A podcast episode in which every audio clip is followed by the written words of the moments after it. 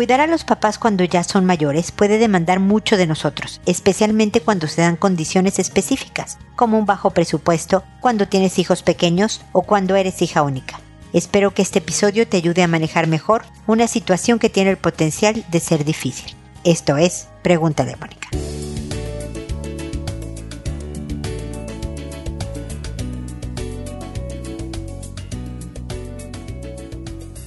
Bienvenidos amigos una vez más a Pregúntale a Mónica. Soy Mónica Bulnes de Lara, como siempre feliz de encontrarme con ustedes en este episodio que les recuerda que pueden hacerme las consultas que quieran a través de mi página www.preguntaleamónica.com en el botón rojo de envíame tu pregunta. Siempre también los invito a seguirme en redes sociales como es Instagram, Facebook, Twitter, LinkedIn, Pinterest, estoy por todos lados, incluso videos en YouTube, no lo olviden. Y este espacio en el que también hablo del cuando una hija única tiene que cuidar a papás mayores. También quiero incluir en esta situación a personas que son, aunque tienen hermanos y otros familiares, son quienes terminan cuidando a los papás mayores sin ningún apoyo como si fueran hijos únicos. Definitivamente hay que ser agradecidos en la vida. Nuestros papás hicieron mucho por nosotros, lo hayan hecho bien, regular o mal. Estoy segura que dieron, salvo contadas ocasiones, lo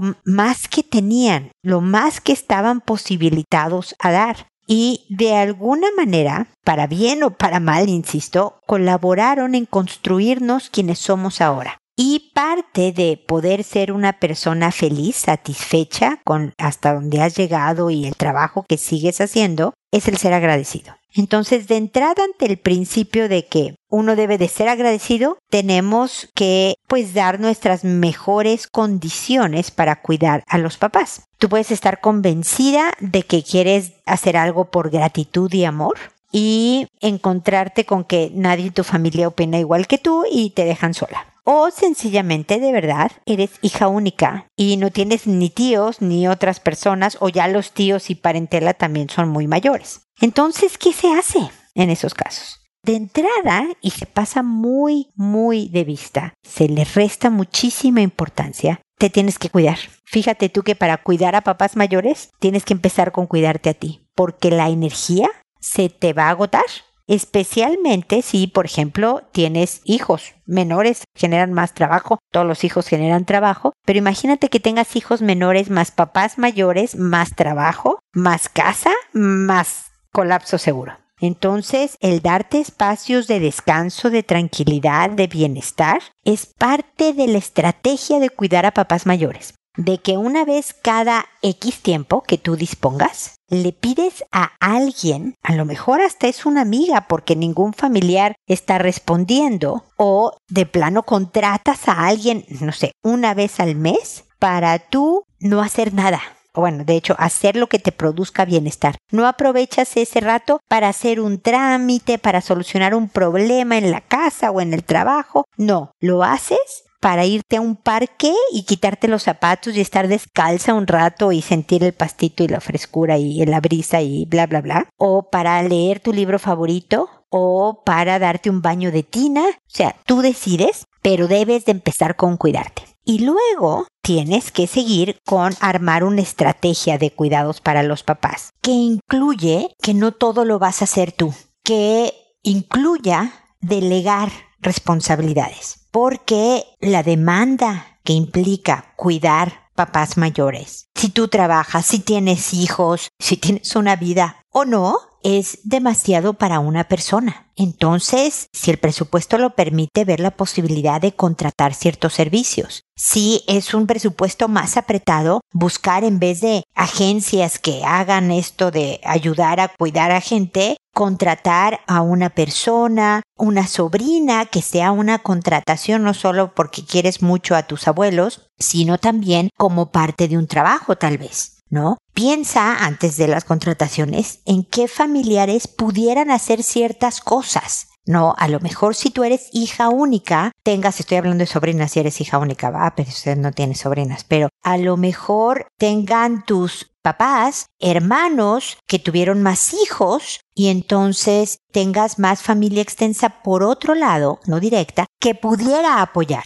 Me explico, a lo mejor una tía joven, alguna sobrina en segundo grado, o sea, los hijos de tus tíos, que son tus primos también, pero que puedan haber tenido hijos, etcétera, etcétera, en edades en que puedan responsabilizarse a lo mejor de una cosa, ¿no? ¿Podrías tú ser la encargada de comprar las medicinas en la farmacia? Si lo haces por internet o tú vas presencialmente no me importa, pero podría ser tu responsabilidad. Eso incluye el averiguar qué medicinas faltan, por ejemplo. No que tú hagas toda esta investigación y nada más le avises. O puede ser que tú nada más le avises cuáles faltan y que ella los o él las compre. ¿Me explico? Pero tu plan de acción, tu estrategia de cuidados para los papás mayores debería de incluir una red de apoyo, un equipo porque de verdad se requiere todo un operativo para cuidar mayores. Por eso empecé por cuidarte. Espero que estas ideas te ayuden a no sobrepasarte, a no colapsar en responsabilidades que van con amor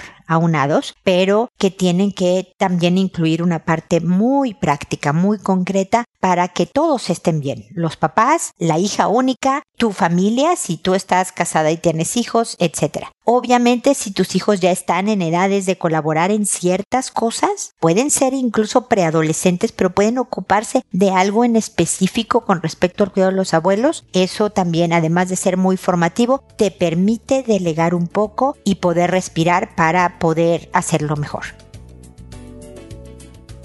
De todas maneras, ya lo saben, consultas específicas del tema en mi página sin ningún problema y les respondo. Como ahora lo voy a hacer a las personas que me mandaron una consulta. Como saben, mis respuestas las hago por orden de llegada que a todo mundo le cambio el nombre para que sean absolutamente anónimas y todo el mundo esté tranquilo de que nadie los puede identificar que me tardo alrededor de un mes en responder, pero que siempre respondo, siempre. Que lo hago por audio y no por correo para alcanzar a más gentes y que las estrategias, sugerencias, comentarios que yo hago del caso puedan tal vez ayudarle a alguien más además de quien me escribió. Y cuando ya respondí y se publica el episodio en la página, lo que hago es enviarle un correo a la persona que me consultó dándole el número del episodio, el título del mismo y el nombre que le puse para que pueda escuchar su consulta. Así que bueno, el día de hoy empezamos con Cira,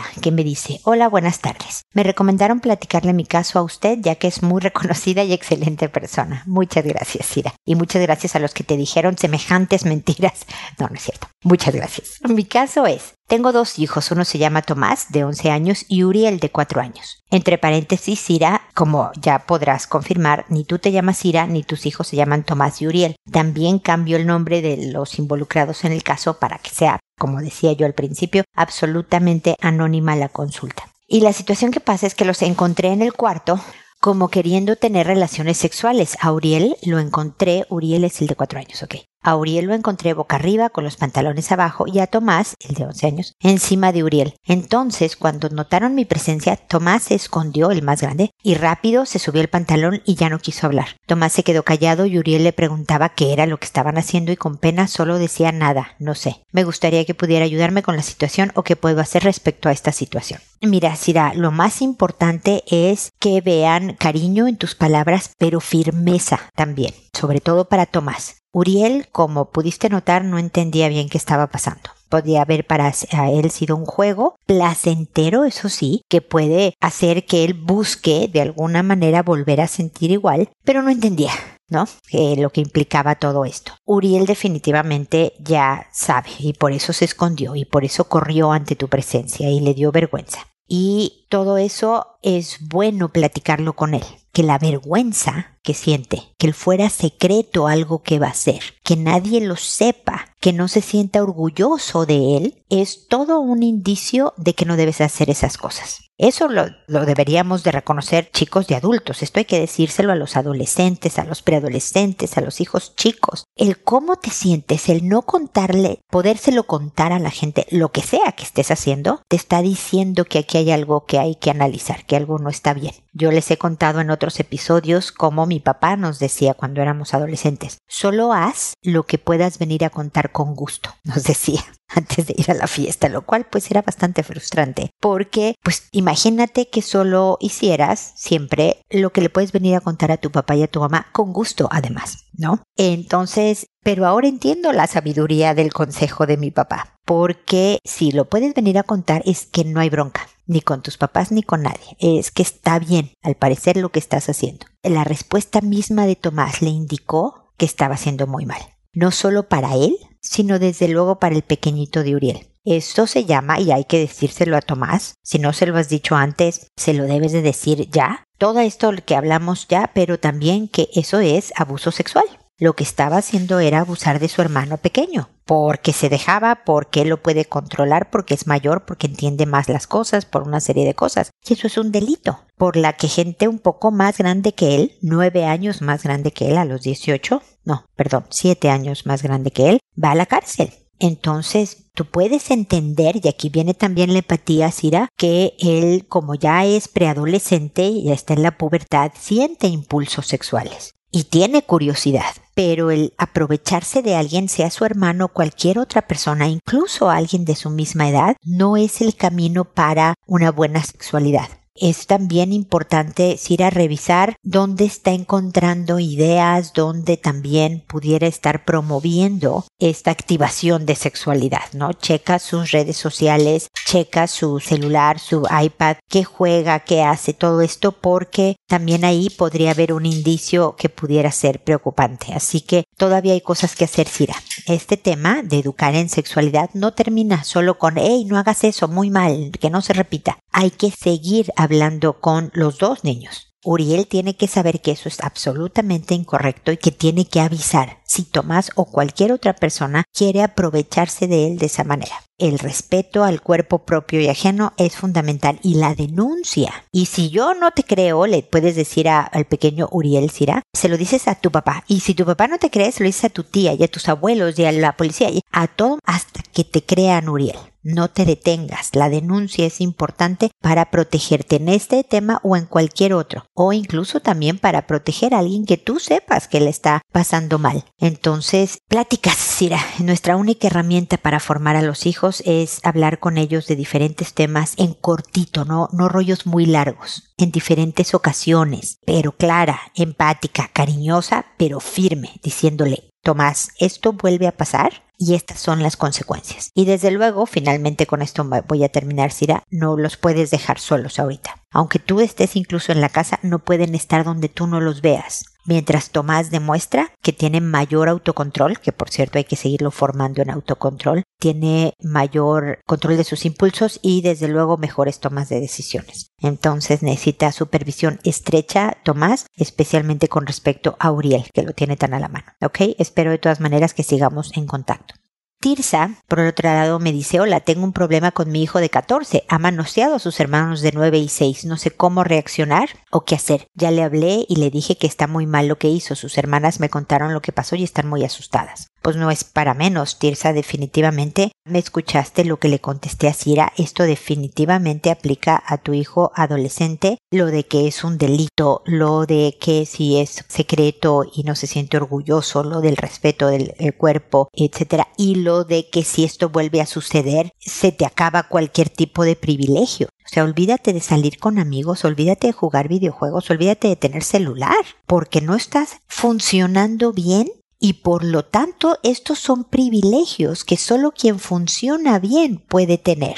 O sea, tomando decisiones, no es que no funcione bien él como persona, ¿no? No está tomando buenas decisiones porque y conecta los castigos, vamos a llamarlos como lo que son, lo que son las consecuencias, con lo que le quieres enseñar. ¿Cómo te puedo dejar ir con amigos, hijo, si manoseas a tus hermanas, que es lo más querido y lo que más debes de proteger y respetar? No lo haces, no sé cómo vas a tratar a tus amigos o las personas que estén alrededor de tú y tus amigos. Tengo que asegurarme de que estás siendo responsable, maduro, con control, etcétera, etcétera, antes de que salgas con amigos. ¿Celular? ¿Cómo te voy a dar celular si yo no sé si estás viendo información inapropiada que por más que yo ponga controles tú los puedas saltar y demás, no, primero tienes que demostrar Lo pasa lo mismo con los videojuegos, o sea, trata de conectar lo que le estás quitando con la enseñanza porque también ese es el, motivador a un mejor comportamiento de tu hijo, ¿no? De decir, híjole, más vale que respete a mis hermanas, que yo me porte mejor, que controle mejor mis impulsos, porque si no se me acaba la vida, ¿no? Si no tengo amigos y videojuegos y celular y entonces qué más vaya en la vida, ¿no? Entonces eso también los motiva y lo hace responsable. Él está a cargo de portarse mejor. Aplica todo lo mismo que le dije a Sira Tirsa de, de no poderlo dejar solo con las hermanas, de asegurarle de alguna manera a las niñas que están protegidas, que les crees y que estás tomando clara acción. Varias de las conversaciones sobre sexualidad tienen que escucharla la de 9 y de 6. Lo de la denuncia, por ejemplo. Ojalá estuviera ahí mismo tu hijo de 14 cuando tú hables sobre denuncia, a lo mejor en una comida, denunciar lo que le hacen a ellas o a otra persona o lo que sea, como en general no de que solo de denunciar al hermano que estaba haciendo esas cosas, pero también este de cualquier otro tipo de, de abuso que una persona esté haciendo con otras, el bullying, etcétera, etcétera. Y tu hijo mayor debe de saber que va a ser denunciado si lo vuelve a intentar. Todo esto es ayudarles, ponerle obstáculos para que lo quiera volver a intentar hacer y que poco a poco desarrolle autocontrol. Yo he hablado en muchos episodios sobre cómo ayudar a los hijos a tener autocontrol. Y por lo que te invito a ti, Tirsa, y desde luego a Cira a escuchar todos los episodios, son muchos, eso, este es el 1119, pero si todos los días escuchas uno, como puedes ver, el título del episodio puede tratarse de cualquier cosa, como regar plantitas en tu hogar. No es cierto, ese nunca lo he hablado porque no es de psicología, pero puede hablar de mascotas y la familia, de lo que sea, que en las respuestas de la gente que son variadas, hablo sobre educación de hijos, sobre cómo desarrollar responsabilidad y autocontrol y cooperación y todo un rollazo. Entonces, si tú vas oyendo poco a poco los episodios, Tirsa y Cira, y al parecer creo que Vicencia, porque Viene otra pregunta por el estilo. Pueden encontrar formas y estilos para la formación, perdón, en la redundancia de los hijos, de tal manera que crezca su repertorio de herramientas, tengan más herramientas para poderlos apoyar en diferentes temas que incluye lo de sexualidad. Espero de todas maneras que sigamos en contacto, Tirsa.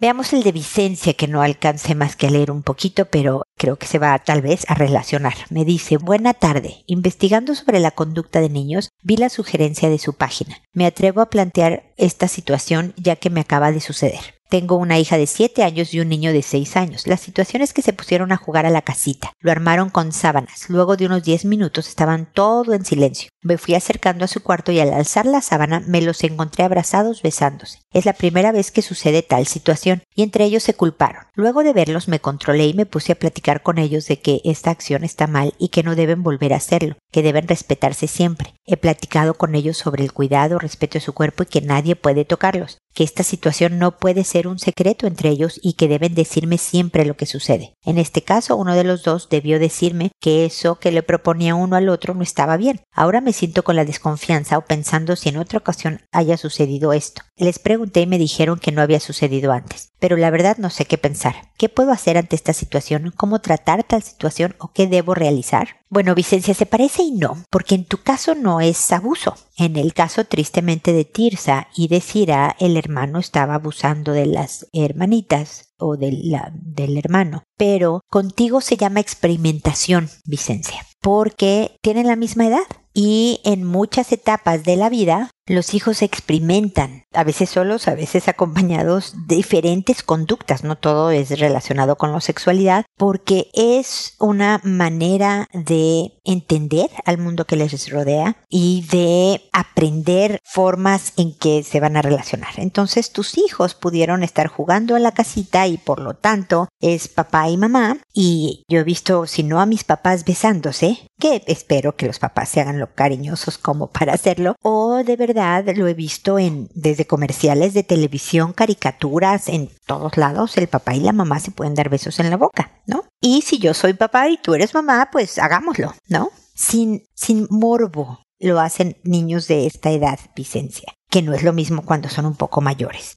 pero igual es una conducta inapropiada y entonces cuando tú le dijiste, oigan, esto no se hace, ojalá le hayas, les hayas explicado todas las razones por las que no se hace. ¿Por qué no se hace a los 6 y 7 años? ¿Por qué no se hace entre hermanos? porque entonces como si se juega la casita, ¿me explico? No solo les dices el no, sino también les dices el sí. Mira, eh, si eres papá y mamá, pues puedes hacer estas cosas que hace tu papá y, y, otros papás del mundo. Tú puedes hacer estas cosas que hacen la mamá, ¿no? O los esposos y las esposas y bla, bla, bla. Y el cariño lo pueden expresar con un abrazo, tomarse de la mano, un beso en la mejilla, como si jugaran a la casita, pero no tal cual como adultos porque pues no lo son. Y el empezar a hablar de los 6 y los 7 años de la espera no solo ayuda en el control de impulsos, sino también le da un valor y es un rito de pasaje. Ellos saben que va a llegar un momento en que puedan dar besos en la boca, espero a la persona correcta y, y, bla, bla, bla. Pero yo espero que, o sea, platicaste muy bien con ellos. Nuevamente, las pláticas de sexualidad no es solo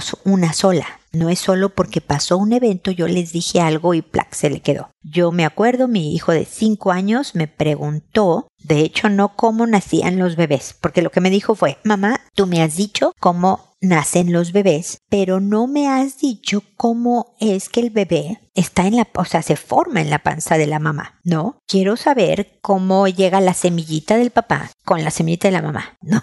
Y entonces, nada, a los cinco años le expliqué pero para los ocho me volvió a preguntar cosas que era evidente que ya se le había olvidado, no le me explicó, o sea, por eso no es una sola conversación, son varias que les vas enseñando diferentes temas. Porque, por ejemplo, si te fijas, Vicencia, a Cira, a Tirsa y a ti les he respondido temas diferentes dentro del tema sexualidad. O sea, he mencionado en cada una algo más, además de lo que ya dije antes, algo más que complementa y ayuda en todo lo que es la formación sobre sexualidad de los hijos. De la misma manera, cada plática con tus pequeñines informas algo más con otras palabras de diferente manera, porque en una de ellas va a decir clic, va a hacer clic tu hijo o tu hija y va a entender algo mucho más claramente porque ese día se dieron las condiciones, nada más. Así que lo hiciste bien, qué bueno que te tranquilizaste, la violencia, la rabia, el llorar, porque tienes emociones muy fuertes al atestiguar o enterarte que tus hijos están haciendo estas cosas, son lógicas, pero no son útiles. Después llora y despotrica en tu cuarto encerrada, ¿no? Después enójate y patea, pero no frente a tus hijos. Ojalá, y esto también es para todos, cualquier conversación, ¿no? Con tus hijos sea lo más tranquila posible y con cariño, cercanía y empatía, pero con firmeza siempre. Así que, pues nada, Vicencia, espero que tus múltiples conversaciones con tus hijos sean muy útiles y formativas. Nada más hay que estarles echando el ojo. Ya sabes que los niños en general, cuando hay silencio, es que algo está pasando y hay que investigar. Así que hay que tenerlos supervisados con menos restricciones que a lo mejor Tirsa y Cira, pero sí medio checándolos en lo que aprenden que pues esos no son los, no es parte del juego que deben de jugar en estos momentos, ¿ok? Y siempre podemos estar en contacto para que me sigas preguntando sobre este u otros temas que pudieran ser necesarios en el desarrollo de la formación de tus hijos o bueno, también hablo de relación de pareja y de crecimiento personal así que podemos estar en contacto. Ángel, por otro lado, me dice, Buen día, Mónica. El principal síntoma que me daña la calidad de vida debido a mi TLP, trastorno limítrofe de personalidades TLP, es no saber cómo relacionarme. Siempre terminan abandonándome o me piden que me aleje. Por esta condición me pensionaron. Tengo una pensión básica solidaria, no solitaria. La comisión médica me detectó un 67% de incapacidad laboral y como último dato, si requiere más información con gusto se la daré, llevo 14 años sin pareja y el año pasado dejé de tomar mis medicamentos porque los consumí por 20 años y me causaron problemas de erección. Disculpe si me alargué demasiado, Dios la bendiga por su tan linda labor. Gracias por tus palabras, Ángel. También que Dios te bendiga a ti. No te alargaste para nada. Y a ver, este trastorno es una lata, Ángel. Qué lata que tengas esta condición porque se requieren de herramientas para mantenerlo bien manejado, no solo medicamentos que sí necesitas, no es tan buena idea que los dejes, pero tienes que encontrar el médico, y a lo mejor es tu doctor que has tenido siempre lo que tú quieras, pero que entre tú y él hagan un ensayo y error No, a ver, tómate estas medicinas. No, ¿sabes qué? Todavía mi erección se está afectando. A ver, entonces bájale la dosis de esta, súbele a esta otra. Me explico que te hagan un tratamiento muy a tu medida, porque parte de que tú estés bien no es solo que esté controlado tu trastorno de personalidad, sino también que puedas seguir funcionando y construyéndote una buena vida y eso incluye poder tener una erección para cuando sea bueno y necesario tenerla, no para cualquier momento, por supuesto. Entonces, mi primera sugerencia sería el acudir con el médico y decir, a ver, parece que estos medicamentos son importantes en mi caso, pero quiero encontrar la dosis, la cantidad, el tipo de medicamento adecuado para yo poder funcionar físicamente al mismo tiempo que mi trastorno se mantiene estabilizado por una parte. Y por el otro, me dices que en tus relaciones te dicen que te alejes o de plano se van. No te dicen nada y terminan contigo y adiós, mucho gusto, ¿no? ¿Por qué, Ángel? Tú me dices si necesitas más información, me la vas a dar, perfecto. Mi pregunta es, ¿cuáles han sido los motivos dentro de tu trastorno? Porque si me dices, ah, es que fíjese que por mi trastorno no me relaciono. Ya no, no, porque cada persona, su trastorno, aunque sea el mismo limítrofe de la personalidad, borderline, cada persona lo expresa de diferentes maneras. Obviamente tienen similitudes, pero tienen muchas diferencias. Por eso, para mí siempre es bien importante hablar caso por caso. Como puedes observar, aunque fueron tres preguntas sobre sexualidad en los niños, las anteriores, respondí cosas diferentes. Cada mamá, cada caso necesitaba un comentario para en su momento que era distinto. Entonces lo mismo pasa aquí. ¿Qué te dijeron tus parejas? ¿Cuáles eran los motivos? ¿Qué has aprendido en cada una de tus relaciones, aunque hubieran terminado? ¿Qué fue lo bueno que hiciste tú cuando te manejaste muy bien? ¿Cuáles eran tus fortalezas y dónde te equivocaste tú? Seguramente ellas también se equivocaron. Eso pasa en cualquier relación de pareja. Y ellas a lo mejor también en algún caso le echaron la culpa a tu trastorno para decir, no sabes qué, yo no quiero estar contigo, pero seguramente ellas también cometieron errores, eso es normal. Pero es bien importante que no nada más excuses tu conducta en un trastorno. Ah, es que fíjate que como tengo soy borderline, tengo este trastorno, no puedo evitarlo. Fíjate que así soy. ¿No? Otra persona me podría decir, ¿sabes qué? Como soy bipolar, pues ni modo, ¿no? Friégate. Eres mi pareja, pues este, acéptame. Y no se vale. O sea, desde luego va a tener sus dificultades una relación con alguien que tiene un trastorno. Pero la verdad, mi querido Ángel, todas las relaciones del planeta tienen sus dificultades. Y todos tenemos que aprender dentro de una relación a dominar nuestro lado oscuro. Y te digo nuestro porque obviamente yo tengo un lado oscuro. Y mi esposo de más de 30 años tiene un lado oscuro y todos, sin tener un trastorno diagnosticado, no es excusa ¿no? Es como decir, es que como me dolía la cabeza, por eso te pegué, no fue mi culpa, fue la culpa del dolor de cabeza. Pues no, fíjate que no, reina, es tu culpa. Entonces, ojalá me vuelvas a escribir, Ángel, diciéndome cuáles fueron los motivos del abandono. Y dentro de este trastorno de personalidad, ¿qué es lo que tú haces que hace que la gente se aleje? Porque una vez que primero identifiquemos, lo reconozcamos, lo aceptes, estamos en camino, y lo hablo en plural porque tú y yo vamos a tratar de trabajar cosas en tu conducta que puedan ayudarte a tener mejores relaciones y que definitivamente puedas lograr tener una, conservarla y mantenerla por muchos años a pesar de que te garantizo va a haber dificultades como los hay en cualquier relación. Así que seguimos en contacto esperando este correo en que me digas lo que te pido. ¿Ok? Gracias por tu correo, Ángel.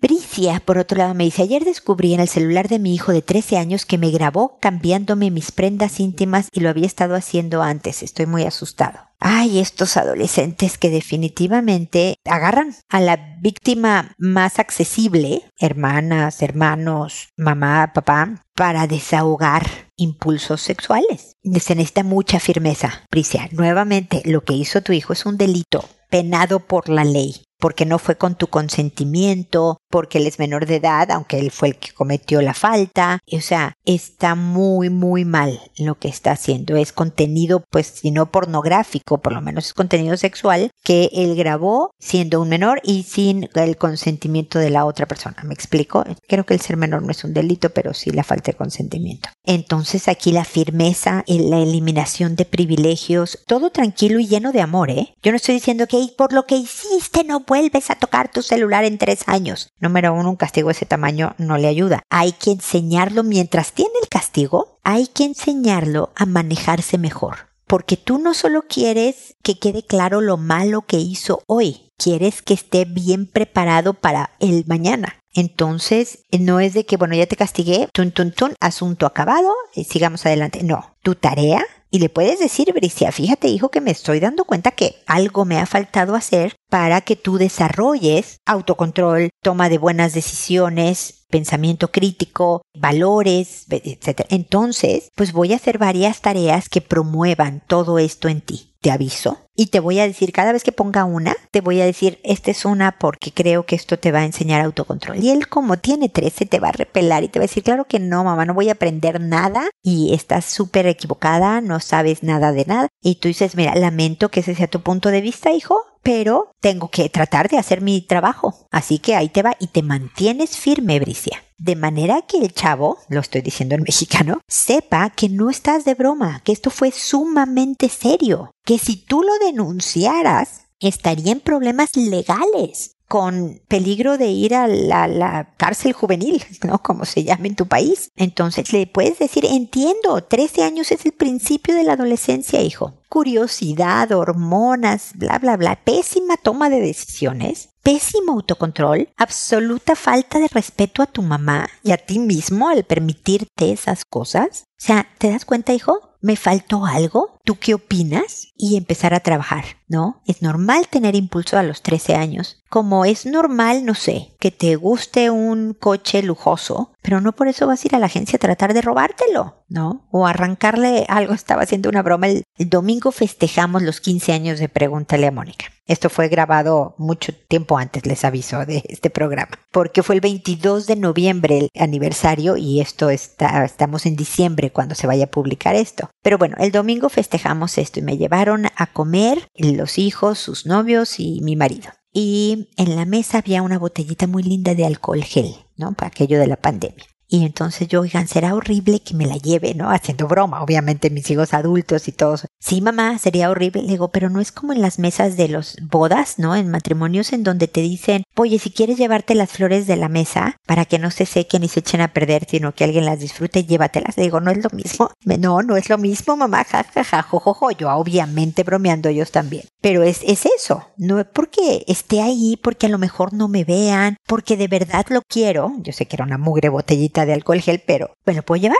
Tengo que controlarme. Bueno, hijo, te falta esa parte. Entonces vamos a trabajar tú y yo porque esto es vergonzoso para ti, obviamente para mí, y sería no solo vergonzoso, sino realmente un tema a trabajar con la policía. Así que espero que te sirvan mis comentarios, Bricia. Espero que sigamos en contacto sobre este tema o cualquier otro. Nunca terminamos nuestra propia tarea ni la tarea de educar a los hijos, pero espero que por lo menos lo que les ofrezco en, episodios como los de hoy, incluso para papás que no estén viviendo temas de sexualidad en los hijos, los principios formativos aplican a muchísimos temas. Entonces, no crean que porque estoy respondiendo una pregunta directamente sobre sexualidad, ah, esto no me aplica. No, fíjate que piénsalo y aplica y te sea útil. Si no te es útil, desecha mi comentario, pero espero que por lo menos lo analices para ver qué partecita le puedes sacar de provecho o qué parte mejor no. Así que bueno, espero para todos que estemos en contacto y que nos volvamos a encontrar en un episodio más de Pregúntale a Mónica. Y recuerda, siempre decide ser amable. Hasta pronto.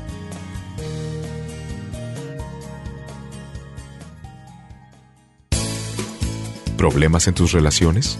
No te preocupes, manda tu caso, juntos encontraremos la solución. www.preguntaleamónica.com Recuerda que tu familia es lo más importante.